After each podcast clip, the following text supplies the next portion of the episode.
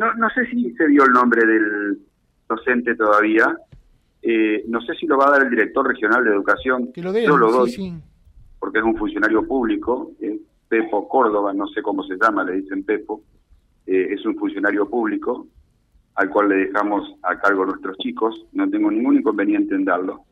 Eh, y charlábamos con el profesor Lorenzini qué situaciones de discusiones políticas en las aulas hemos pasado. Yo particularmente, miles, año 83, 84. La gran No, diferencia... No, ¿Cómo? eh, aguardame un instante, lo saluda Roberto. Vamos a poner eh, en otra vez vamos a reiterar el audio en cuestión, el audio de la polémica, qué fue lo que pasó con este tercer año de la Escuela Industrial 461 y lo que decía este docente. A ver. va a tener 250 mil pesos por mandarte una privada y sin hacer nada, porque si por lo menos diga algo. No sean descerebrados, chicos. Ese tipo, ese tipo, la que está con ese tipo, está a favor de los crímenes de lesa humanidad. ¿eh? Niega el terrorismo de Estado, niega la dictadura, niega tantas cosas que ese tipo directamente no se tendría que presentar y le están dando la oportunidad. ¿Cómo van a estar a favor de, de un, de un personaje así? Nefasto. Porque es nefasto ese tipo. Nefasto es. ¿Por qué nefasto? Porque es antidemocrático. Tiene una vicepresidenta que está por largar a todos los torturadores y llegan a, la presidencia. ¿A vos te parece bien? Que hicieron desaparecer personas, niños, 30.000 desaparecidos, tiraban de los aviones. Entonces, todo el año, todo lo que yo doy clase, ¿dónde mete las clases de esa hora? Sosa. Ni idea. Lo mismo que la más. Ni, ni Lo idea. mismo que la más. ¿Sabes cuánto saldría un pasaje? Te sacan las jubilaciones, te sacan las pensiones. ¿De qué va a ir tu vieja? Te sacan el aguinaldo. ¿De qué te va a mantener a vos? ¿De qué te va a comprar la zapatillita? La ropa esa que te compra. La computadora que le dieron. ¿De dónde van a aparecer? Esa me la compro. ¿Qué te va a comprar? ¿Sabes cuánto sale una computadora? No, la computadora no es ¿Sabes cuánto sale una computadora? ¿Sabes lo que sale? No se está diciendo barbaridades. Pensá un poquitito, agarrar los libros. Agarrar los libros te va a hacer mejor. Antes de decir boludeces. Porque realmente me gustaría hacer una nota y llamarla a tu mamá. De la barbaridad que está diciendo. Vía Libre y la realidad, tal cual es. Ahora sí, Silvio. Sí, estábamos eh, escuchando nuevamente porque el profe Lorenzini lógicamente ya lo escuchó. ¿Es escuela 462, profesor? Sí, sí, Escuela 462. 462, bien. Eh, el, el- el viernes, eh, cuando sucedió esta, esta situación, bueno, inmediatamente lo que hicimos es, eh, como siempre, ¿no? Eh, la información o el pedido de la información al supervisor, a Gustavo Martínez. Y, y bueno, compartíamos esto, ¿no? Un poco lo que, lo que charlaba contigo hace un ratito, ¿no? Que eh, siempre, siempre en las escuelas, eh, y no en este caso, bueno, con- en, las, en las cátedras de, de formación ética o en las clases de historia se habla de política, o sea, en los otros espacios curriculares también, y, en- y, y me parece que desde mi punto de vi- de vista está bueno, diríamos, ¿no? Porque es el ámbito, es la educación donde eh, nosotros como docentes, más allá de la formación que tengamos, eh, tenemos que estar informados o, o, eh, sobre las, la- las situaciones hasta políticas del país para poder transmitir también nuestra información. Transmitir información, nada más, no generar una, yo diría, un adoctrinamiento como, como se habló, y eso lo hablábamos con el supervisor el viernes, ¿no? Discutíamos mucho esta, este tema, y, que no nos suceda a nosotros, que no suceda en las escuelas, que, que- está la posibilidad, está el diálogo abierto entre los docentes y los estudiantes, pero no eh, el adoctrinamiento, sí la información. A ver, si te, a ver si te sigo, Roberto. Yo, a ver, José, estamos los tres y la audiencia. Yo digo, es sano y hasta necesario un profesor pueda expresarse y decir, esta es mi opinión, chicos. ustedes pueden tener la suya en base a su información, a lo que puedan consumir de información, a lo que le digan sus padres.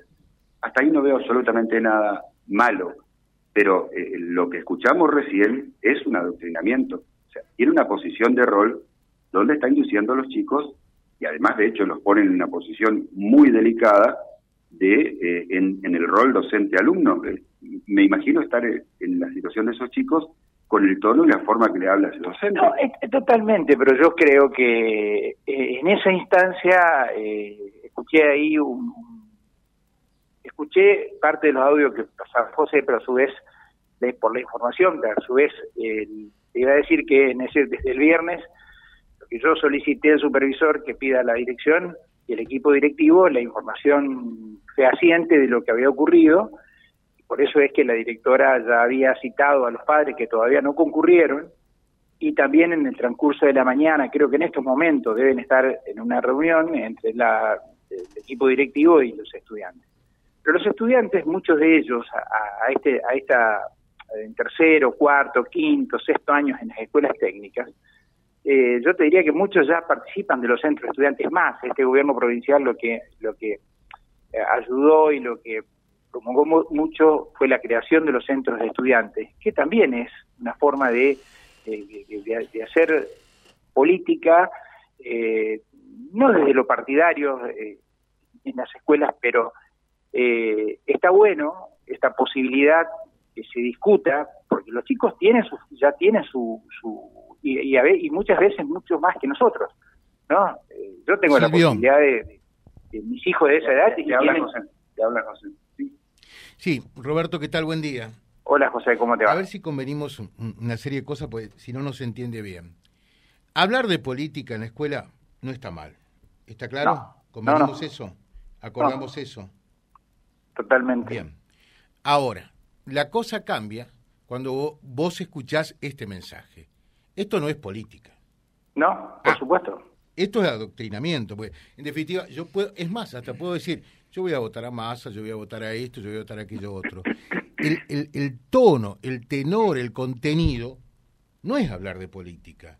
Es adoctrinamiento claramente. Y eso, así, alguien que hable mal de Massa también está mal sea del lado que sea, sea del lado que sea, está mal, porque no me va a decir que esto eh, por allí se conjuga eh, con, con alguna currícula.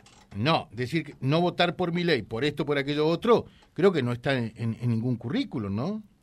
No está, no está en ningún currículo y por eso decía ¿no? que no únicamente en esos espacios de formación ética o en historia se habla de este tema, en, en todos los espacios se habla pero se da la información, después cada uno eh, va a tomar la decisión que tenga que tomar. Pero bueno, más allá de esto, lo que pasó específicamente con este caso, nosotros lo que estamos haciendo como, como responsables del Ministerio de Educación en la región y eh, es esperando también la información desde el equipo de gestión que iba a tener una reunión con los padres, con los estudiantes y la información escrita de parte del supervisor para eh, realmente si hay que tomar medidas, eh, como se ha tomado siempre en diversos y en muchos casos, que hubo que tomar medidas, se tomará la medida que corresponda, ¿no?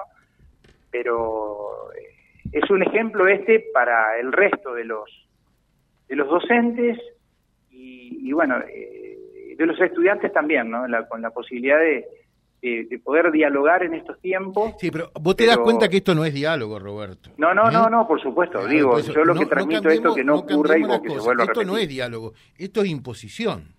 Totalmente. Lo que yo digo es que no tomemos esto como una costumbre y no dejemos pasar y lo que nosotros estamos esperando es que la dirección o la directora eh, envíe el informe circunstanciado, el informe escrito de lo que pasó, más allá de los audios que hay, y el diálogo que está bueno, que los padres se acerquen a la escuela, se acerquen a, charlar con el equipo directivo, el equipo de gestión, y a partir de ahí eh, tomar las medidas, pero que estas situaciones no vuelvan a ocurrir. Ahora, por eso, desde el punto de vista eh, del director de la región 2 de educación, hablar de política obviamente yo creo que nadie puede estar en contra de que se haga, No. porque es hasta saludable, eh, creo que hace muy bien, n- nos fortalece. Ahora, hacerlo como lo hizo eh, este, este profesor, entre comillas, es otra cosa, mariposa. Esto es motivo de, de comprobarse, corroborarse, después las instancias, porque ciertamente, hasta el momento como prueba, eh, hay únicamente eh, estos audios.